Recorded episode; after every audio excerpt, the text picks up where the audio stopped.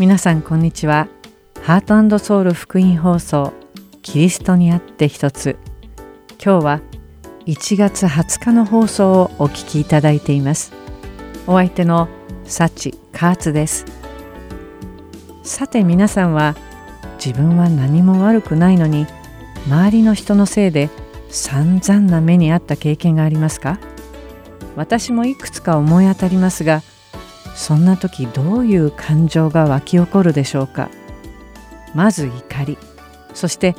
なぜこんな思いをしなければならないのか？という疑問を持つと思うのです。神様は一体何を意図として私たちを試練に合わせるのでしょうか？今日はそんな状況で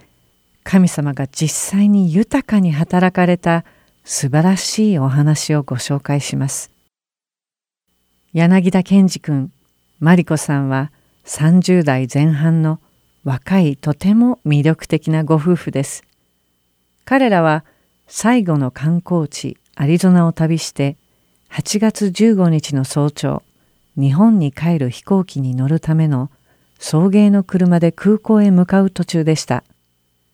車が彼らを迎えに来たのは夜中の2時でしたから後部座席に座っていたマリコさんは運転手の方が眠くならないようにずっと話しかけていたそうです。するとどういうわけか目の前に光が見えてきたのであれおかしいと思ったそうです。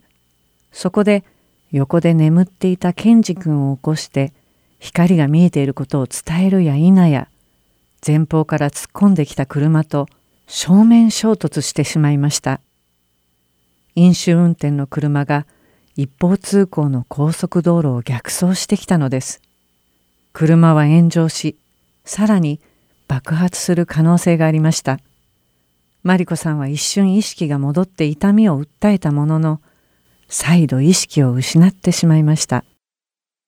彼女の生存を確認したケンジ君は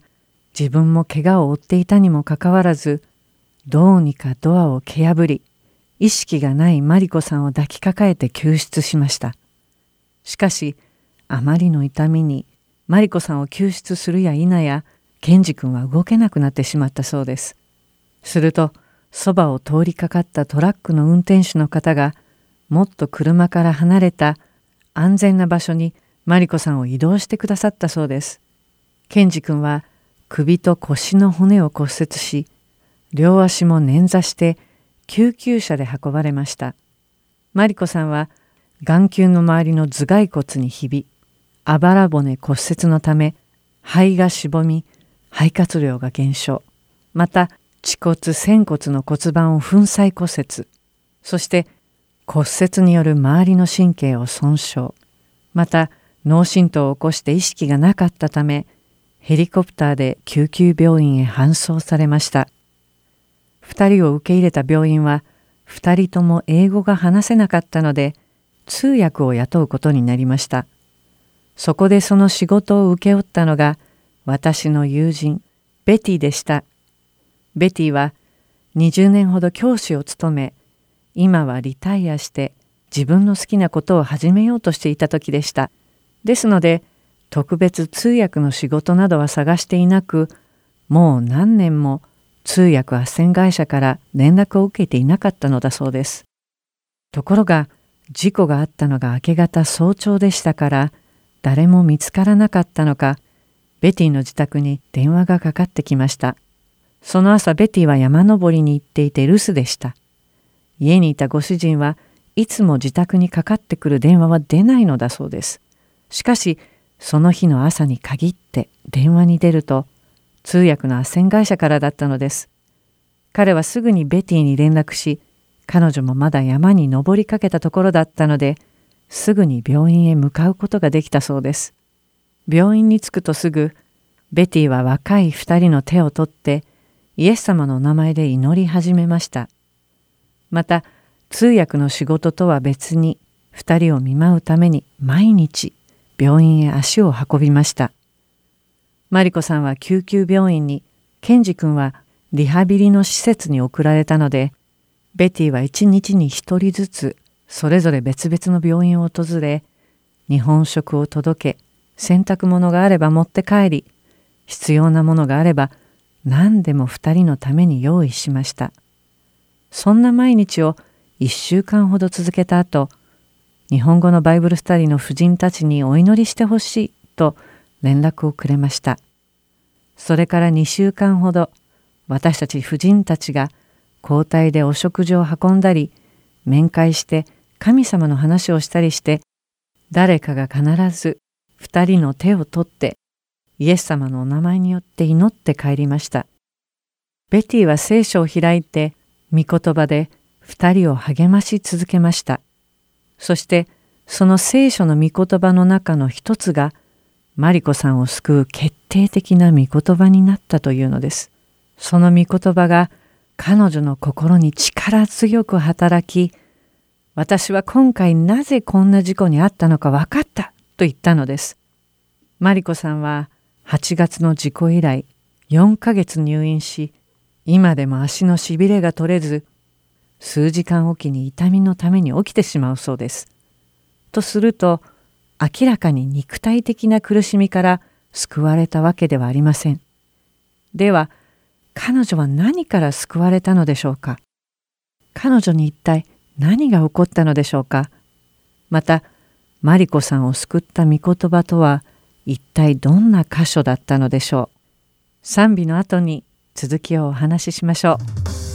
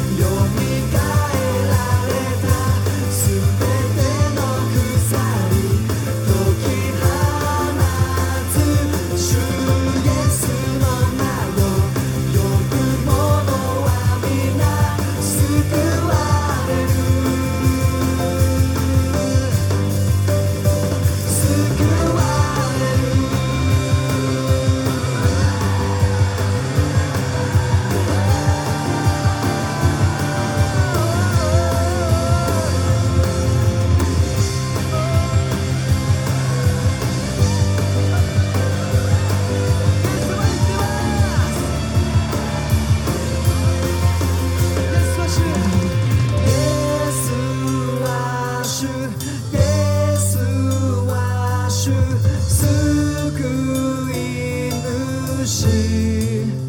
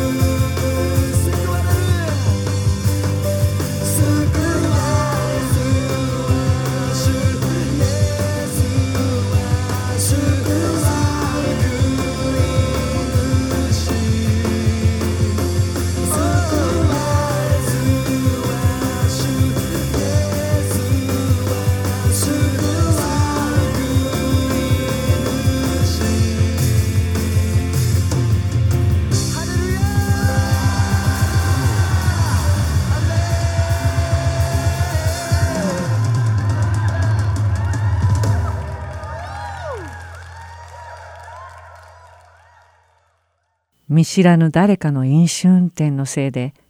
一つ間違えば命を失ってもおかしくないほどの大事故に巻き込まれ三度もの手術に耐え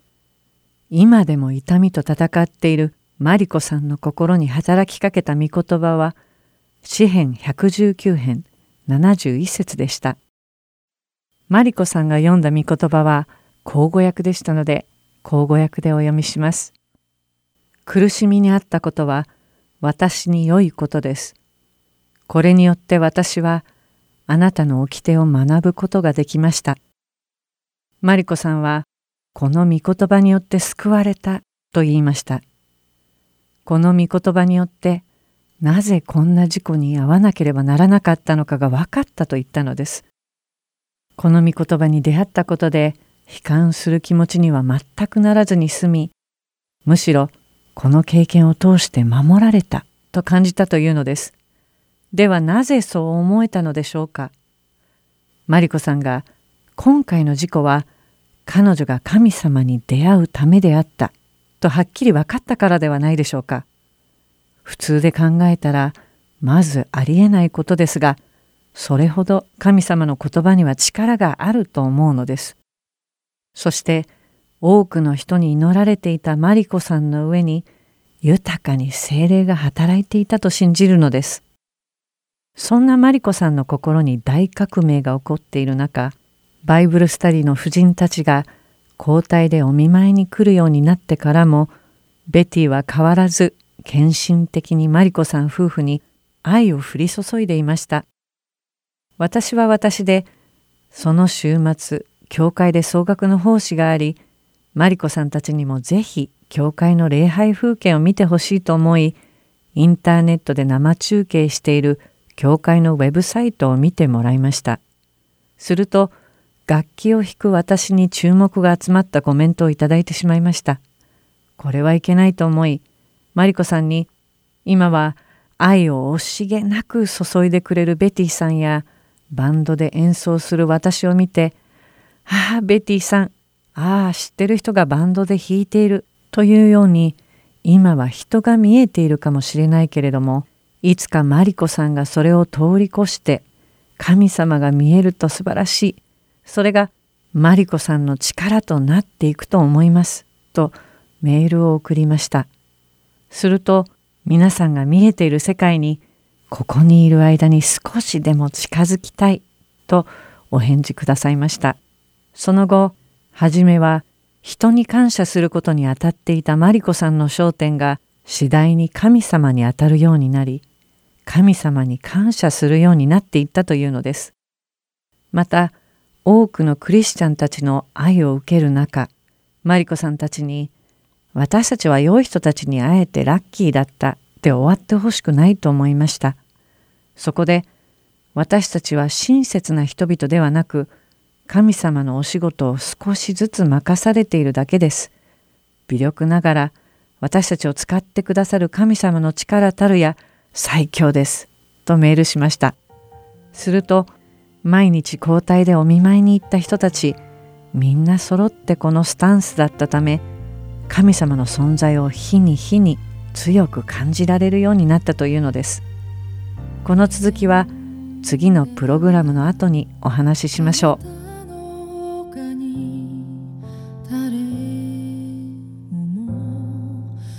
ことがない地上ではあなたの他に誰も望み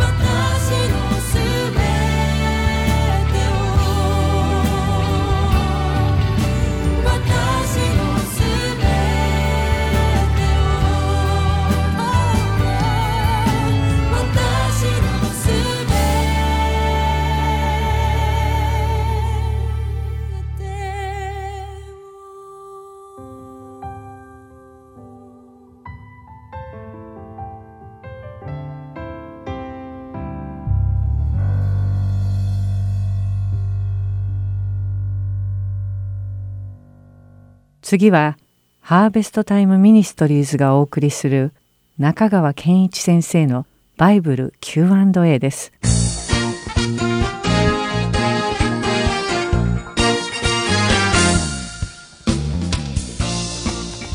はい、今日の質問少し長いですが全部お読みします。箴言26の4には愚かなものにはその愚かさに従って答えるな。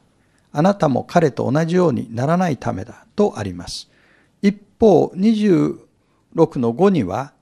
愚かな者にはその愚かさに従って答えよ。そうすれば彼は自分を知恵あるものとは思わないだろうとあります。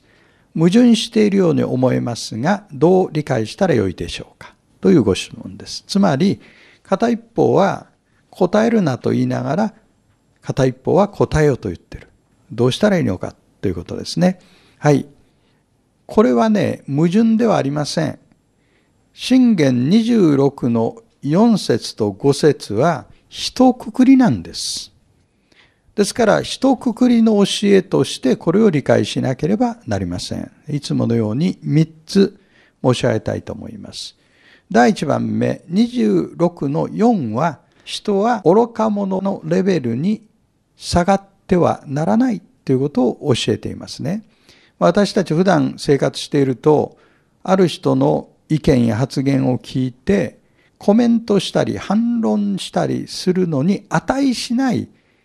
全く愚かな言葉を聞くことがあります。それに対して真面目に答えていると自分もまたその愚かさのレベルに下ってしまいますね。で、そういう場合の最善の方法は何かというと、無視することです。それが愚かさに従って答えるなということです。ところが次の信玄26の5は、愚かなものを傲慢なままにしておいてはならないということを教えていますね。ということは、時には無視するんじゃなくて、愚か者を叱責する必要があるということで、きちっと論理的に相手の論理の破綻している内容を指摘するということです。その叱責を通して、愚か者は自らの愚かさを学ぶんだと信玄は教えているわけですね。そして三つ目に、ではどちらを採用するかという判断ですが、それには知恵が必要なんです。いいですか？ケースバイケースだと、まさにこのことなんです。そして、沈黙すべきか、語るべきか、その判断はどっから来るのか。それは、信玄全体の教えは、神を恐れることが知識の始まりです。とあります。ですから判断に迷った時には一泊置いて静かに神様を見上げて主よ知恵を与えてくださいと神を恐れる思いで祈ればいいんですね。その時に心の中にブレーキがかかるのかあるいは勇気が与えられるのかそこはクリスチャンとして体験的にその感覚を積み上げていく必要がありますね。いずれにしても聖書の教えを実行するためには知恵が必要だということです。次の質問は、生産式は牧師や長老が知識しないとできないのですか？信徒だけではどうですか？また、一人で生産式をすることは許されますか？はい。生産式はキリストの十字架を記念するために行うものです。これについていつものように3つ申し上げます。第1番目、いいですか？基本はいいですか？基本は教会の中で礼拝の中で霊的指導者の導きによって行うものです。なぜかというとこれは法中に流れてはいけないまた乱用してはいけないものだからですね十分注意する必要がある。使徒の働きを読むと当時は人たちや長老たちが生産式を導いたんだなということが行間から読み取れます。これが基本です。しかし第2番目に、聖書は教会外の場所で生産式を行うことを禁じてはいません。初代教会のことを思い出すと、当時は教会というと家の教会しかないんですね。つまり建物としての教会はないから、生産式というのはみんな家で行ってたわけですよね。そう考えると、今の時代も私たちは形式よりも実質が大事だということが言えるわけです。ということは、キリストの十字架の贖いの御業を記念するのが生産式なわけですから、それを理解して、その精神にのっとって敬虔な思いで行うなら、生産式は祝福となるわけです。その時に、牧師、長老の出席が必要かどうか。これは聖書では万人祭祀という考え方があるので、生産式の意味を霊的に十分理解している人たちがいて、本来の趣旨にのっとって行うならば、必ずしも聖書が禁止しているとは思えない。むしろ、真実な生産式は祝福を受ける大きな方法になると私は信じます。3番目に、聖書は一人での生産式を想定していません。生産式っていうのは当時は愛産って呼んだんです。だからみんなで集まって互いに交わり良きものを分かち合うために生産式が与えられているわけです。ですから一人で生産式をしてもいいのかという質問される方はきっと一人でないとできないような状況にあるんでしょうね。実はそういう状況自体が問題だということに気づいていただきたいです。そして何とかして神の家族の一員になれるように自分が参加できる群れをぜひ祈って探していただきたいと思います。生産式は恵みの聖霊点ですね。恵みの方法として神様が与えてくださいました。ですから立法的になるのではなくて恵みに応答して秩序、正しく行うならば祝福される式になります。次の質問は、宦官はユダヤ人になれるのかエチオピアの宦官は割礼を受けたのか私の考える宦官と同じなら物理的に無理じゃないですかという質問なんですね。これはね、使徒行伝8章に登場するエチオピアの宦官に関する質問ですよ。いつものように3つ申し上げます。第1番目、宦官とは虚勢手術を受けた高級管理のことです。これは古代中近東や中国ではそういう人たちが存在していたわけですね。この方の質問には宦官に関する誤解があると思います。生殖機能を奪うために行う手術っていうのはほとんどの場合、抗がんを除去するんです。陰茎まで切り取るっていうのはむしろ例外的なことです。したがって肝がんでも割礼を受けることは可能です。2番目、肝がんもユダヤ人になれます。ユダヤ教に改宗すれば違法人でも宗教的にはユダヤ人とみなされました。これがユダヤ教の考え方なんです。旧約聖書を読むと新明記23章の一節、新明記23の1では、宦官が主の集会に参加することは禁じられてるんです。おそらくそれは、こういった習慣をイスラエルの改宗の中に持ち込まないようにするためであったと思われます。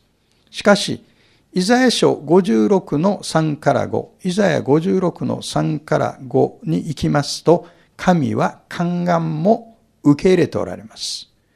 エチオピア人の宦官はユダヤ教に改宗した違法人です。ですから定義的には彼はユダヤ人です。つまり割礼も受けていたということです。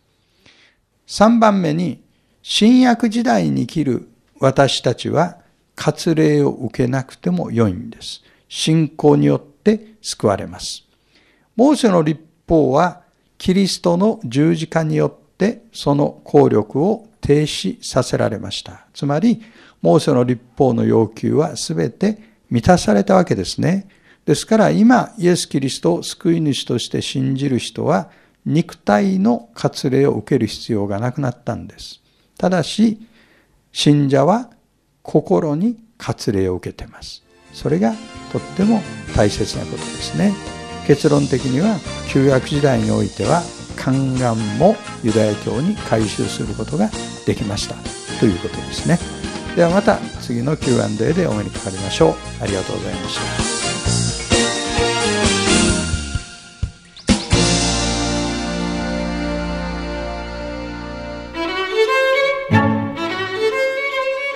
ハートソウル福音放送では日本語放送だけでなく英語によるキッズプログラムも毎週放送しています。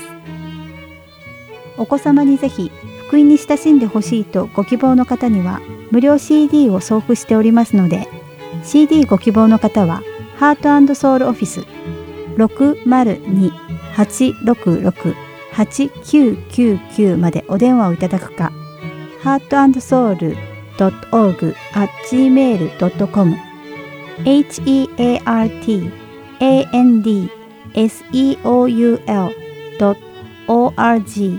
gmail.com heartand seoul.org at gmail.com までメールにてお知らせください。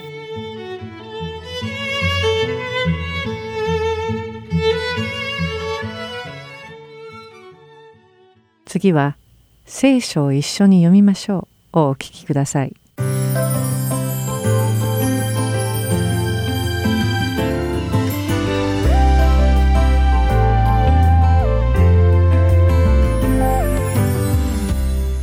皆さんこんにちは。聖書を一緒に読みましょうの時間です。お相手はいつものように横山まさるです。今日も一緒に聖書を読み学んでいきましょう。さて皆さんは一体何が怖いですか？何か怖いものがあるのでしょうか？大きな犬ですか？それとも暗い部屋ですか？高いところとか深い水だとか大抵の人は何かに対して恐怖心があると思います。しかし詩編第111編の10節には「主を恐れることは知恵の始めである」と書かれています。なんだか少し分かりづらくおかしいような気がするかもしれません。神様は愛にあふれた方なのに神様は恐れの対象である方だと言っているからです。実は恐れというのには2つの意味があるのです。まず最初の定義は先ほど言った大きな犬や暗闇高所恐怖症などのことです。こういった恐れは自分が傷つけられたり気分が悪くなったり死んでしまうのではないかという考えから来ています。しかし2つ目の恐れは多大な尊敬の念を伴ったものなのです。尊び敬い慕う念が高じて恐れとなったものということです。日本語では「畏怖する」つまりあまりにも偉大な方に対してかしこまって敬うことに近いのではないでしょうか。私たちが神様を恐れるという時傷ついてしまうのではないかという恐怖はなく神様があまりにも聖なる方であるために生じるかしこまって敬う恐れなのです。先ほど読んだ聖句にあった通り神様を恐れることは知恵の始めであり神様を恐れる者は白深いものなのです。でも全ての人が尊敬し敬うことから生じる恐れを神様に対して抱いているわけではありません。神様が自分たちを傷つけたり悪いことを起こしたりすると信じて神様を恐れている人もいます。そういった人たちは神様の存在に対してどのような反応を示すのでしょうか。そしてかしこみ敬う恐れを持った人の反応とはどのように違うのでしょうか。神様を本当に尊敬しかしこみ敬い恐れる人は神様の見前でひれ伏し崇拝します。しかし神様を怖がる人は害を被りたくないので神様にいなくなってほしいと思ったり神様の見前から逃亡してしまうことでしょう。今日一緒に読んでいく聖句はルカの福音書第8章に書かれているイエス様を見て恐れを抱いた人たちの話です。イエス様は悪霊たちに取りつかれ支配されていた一人の男の中から悪霊を払い助け悪霊を豚の群れの中に追いやりますがその豚の群れは崖から池に飛び込んで死んでしまいます。この話を聞いてイエス様が何をされたかを知った時町の人々はイエス様の能力を恐れます。そしてその恐れとはイエス様を尊敬する気持ちから来たものではなくもしかしたらイエス様が自分たちに害を及ぼすかもしれないという恐怖から来たものでした。イエス様は自分たちが飼っていた全部の豚たちを殺してしまいました。だからイエス様がもっとひどいことを自分たちにするのではないかと恐れたのです。彼らは次に何をしたかがルカの福音書第8章の37節に書かれています。そこにはゲラサ地方の民衆は皆すっかり怯えてしまいイエスに自分たちのところから離れていただきたいと願った。そこでイエスは船に乗って帰られた。とあります。町の人々はイエス様にそこを立ち去ってほしいと言ったのです。なんともったいないことでしょう。もしこの人たちがイエス様が本当は一体誰であるのかを知っていて尊敬していたのならその町にとどまってほしいと願い出たはずです。でも彼らは去ってくださいとお願いしています。これは豚の群れのような自分たちの所有物の方がイエス様を知ることよりも大切であったからに他なりません。では私たちはどうなのでしょうか？私たちはどのような恐れをイエス様に対して抱いているのでしょうか？イエス様が自分に害を及ぼすかもしれない恐怖ですか？それともイエス様を本当にかしこみ敬う恐れでしょうか？私たちが賢明であることを願っています。では祈りましょう。神様私たちにあなたを尊敬し敬い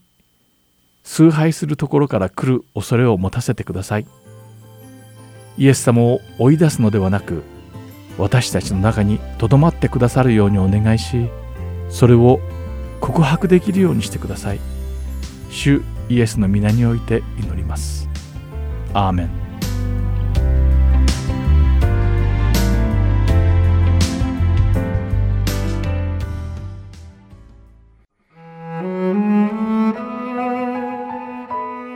今週はルカの福音書第8章22節から56節をお読みいたします。その頃のある日のこと、イエスは弟子たちと一緒に船に乗り、さあ、湖の向こう岸へ渡ろうと言われた。それで弟子たちは船を出した。船で渡っている間にイエスはぐっすり眠ってしまわれた。ところが突風が湖に吹き下ろしてきたので、弟子たちは水をかぶって危険になった。そこで彼らは近寄っていってイエスを起こし、先生、先生、私たちは溺れて死にそうです、と言った。イエスは起き上がって風と荒波とを叱りつけられた。すると風も波も収まり、凪になった。イエスは彼らに、あなた方の信仰はどこにあるのです？と言われた。弟子たちは驚き恐れて互いに言った。風も水もお命じになれば従うとは、一体この方はどういう方なのだろう。こうして彼らはガリラヤの向こう側のゲラサ人の地方に着いた。イエスが陸に上がられると、この町の者で悪霊に疲れている男がイエスに出会った。彼は長い間着物もつけず家には住まないで墓場に住んでいた。彼はイエスを見ると叫び声を上げ、見舞いにひれ伏して大声で言った。意図高き神の子イエス様、一体私に何をしようというのです。お願いです。どうか私を苦しめないでください。それはイエスが汚れた霊にこの人から出て行けと命じたからである。汚れた霊が何回となくこの人を捕らえたので彼は鎖や足かせでつながれて監視されていたがそれでもそれらを断ち切っては悪霊によって荒野に追いやられていたのである。イエスが何という名かとお尋ねになるとレギオンですと答えた。悪霊が大勢彼に入っていたからである。悪霊どもはイエスに底知れぬところに行けとはお命じになりませんようにと願った。ちょうど山のそのあたりにおびただしい豚の群れが飼ってあったので、悪霊どもはその豚に入ることを許してくださいと願った。イエスはそれを許された。悪霊どもはその人から出て豚に入った。すると豚の群れはいきなり崖を駆け下って湖に入り溺れ死んだ。飼っていた者たちはこの出来事を見て逃げ出し、町や村々でこのことを告げ知らせた。人々がこの出来事を見に来てイエスのそばに来たところ、イエスの足元に悪霊の去った男が着物を着て正気に帰って座っていた。人々は恐ろしくなった。目撃者たちは悪霊に疲れていた人の救われた次第をその人々に知らせた。ゲラサ地方の民衆は皆すっかり怯えてしまい、イエスに自分たちのところから離れていただきたいと願った。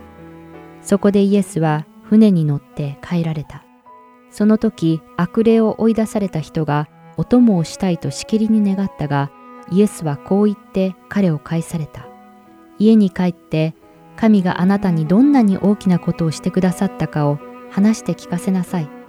そこで彼は出て行ってイエスが自分にどんなに大きなことをしてくださったかを町中に言い広めた。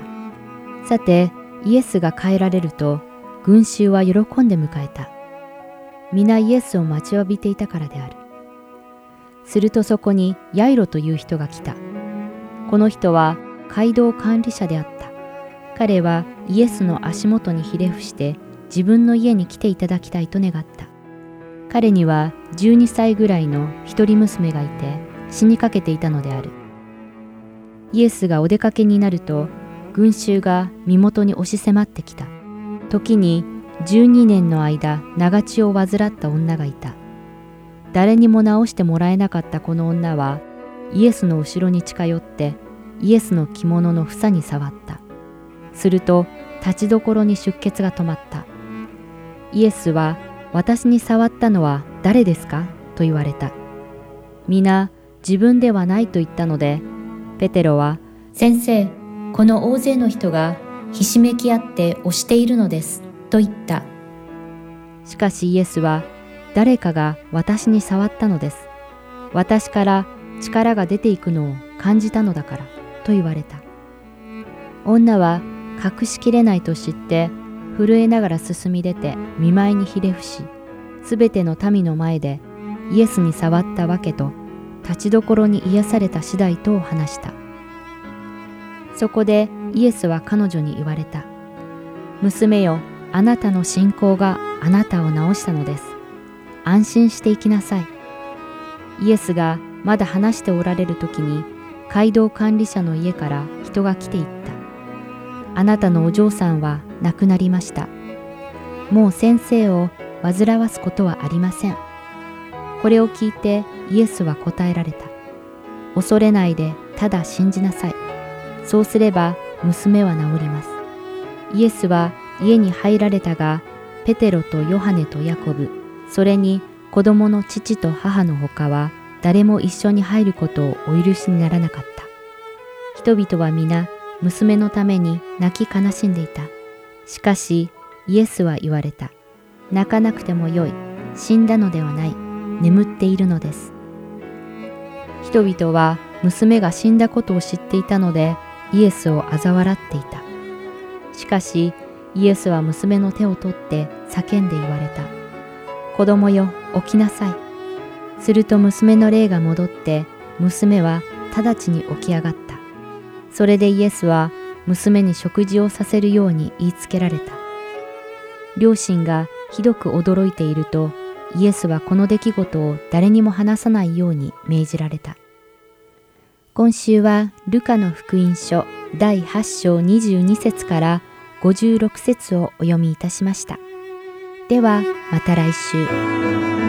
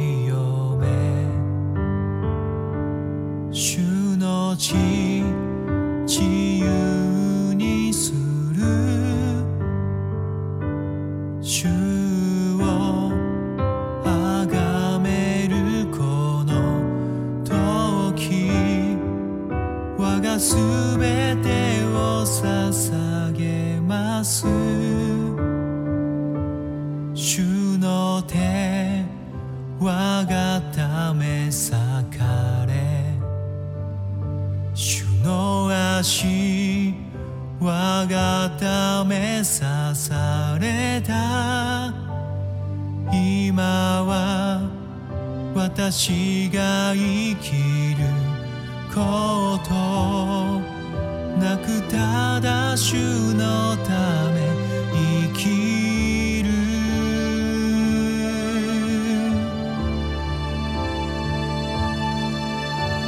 主の手に我が手を重ね主の足に我が重ね主と共に死に主と共に生きる永遠に主のため生きる。主の手に我が手を重ね主の足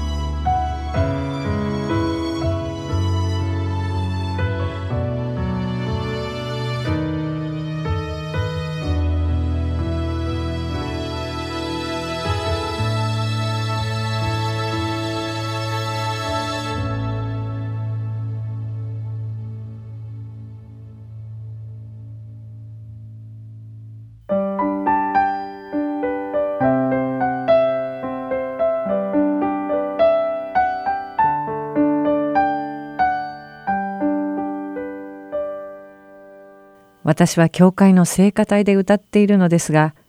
私たちの教会にはオーケストラもあり、毎週水曜日にリハーサルがあります。聖歌隊の人たちも、オーケストラの人たちも、私にとっては家族です。ですので、この神様の大いなる技が若いご夫婦の上に豊かに望んでいることを知ってほしかったし、祈ってほしかったので、マリコさんたちのことを話して祈ってもらいました。そしてさらに、たくさんの人たちがマリコさんたちのために祈っていると知らせたくて、そこに集まっていた150人ほどの人たちに、マリコ and ケンジ were praying for you マリコさん、ケンジ君、お祈りしていますよ、と言ってもらい、その動画をマリコさんに送りました。マリコさんはその動画を日本から迎えにいらしたお母様と二人で病室で見たようです。マリコさんは感極まってそのたった数秒の動画を見て泣いてしまったようです。その翌日はマリコさんとケンジ君が日本に帰る前日でした。日本からはお母様と共に英語が堪能なケンジ君のお姉様、玲子さんが迎えにいらしていました。お母様はアメリカに来たのは今回初めてだと伺っていたので、ではどこか観光でもお買い物でも案内しようかと思っていました。ところがアリゾナで最後の日に買い物や観光ではなく祈りが祈られた教会を見に行きたいというリクエストをいただいたのです。そんなわけで、マリコさんのお母様陽子さんと玲子さんを教会へお連れすることになりました。まず私の教会にお連れして、キャンパス内を案内し、祈りが祈られたリハーサル室にお連れしました。その時にちょうど交代でマリコさんたちをお見舞いしてくれている敦子さんから携帯に連絡が入り、彼女がその時彼女の教会にいることが分かりました。彼女の教会は私の行っている教会から数分のところにあり、その教会の人たちもマリコさんたちのためにお祈りしてくださっていると聞いていたので、お姉様とお母様をその教会にもお連れしました。すると、子供たちのための牧師先生がキャンパスを案内してくださいました。礼拝堂に着くと、敦子さんが先生にその場で祈ってくださるよう頼みました。敦子さん、お母様、お姉様、私と先生、5人で手を取り合い祈りました。彼はアメリカ人ですから、もちろん祈りはすべて英語でした。しかし祈り終わった後、お母様は号泣してしまったのです。お母様には、牧師先生の言われた祈りはおそらく一言もわからなかったでしょう。しかしお母様の涙は確実に喜びの涙だったと思うのです。神様の愛に触れられたと思うのです。その日の午後、病室に帰ると、今までお見舞いに来たり祈り続けていた姉妹たちが最後のお別れに集まっていました。その場でベティはいつものようにみんなで手をつないで最後に祈りましょうとリードしてくれました。その時マリコさんとケンジ君にイエス様を信じて心の中に神様を受け入れますか？と尋ねました。すると二人ともはいとはっきり答えお母様もお姉様もそこにいる全員でイエス様を受け入れるお祈りを一緒にしました。素晴らしいですね。ここで一つ御言葉をお読みします。ヨハネの福音書9章です。イエス様の弟子たちが生まれながらの盲人を見てこの人が盲人に生まれついたのはこの人が罪を犯したからかそれとも両親の罪のためかと尋ねるとイエス様は3節でこうお答えになります。この人が罪を犯したのでもなく両親でもありません。神の技がこの人に現れるためです。マリコさんご夫婦の上にのしかかった試練は明らかに神様の技が現れるためでした。しかしどんな人でも同じ状況にあれば神様の技が現れたでしょうか。マリコさんが神様の御言葉を聞いた時に神様が自分に語ってくれていると認識し柔軟な心で御声に耳を傾けたからではないでしょうか。マリコさんたちのストーリーは多くの人を感動させ励まし力づけてくれます。神様の御業が大いに表されているからです。私たちも今日御言葉を聞いたなら心をかたくなにせず語ってくださいという姿勢で御言葉に聞き入り神様の大いなる御業が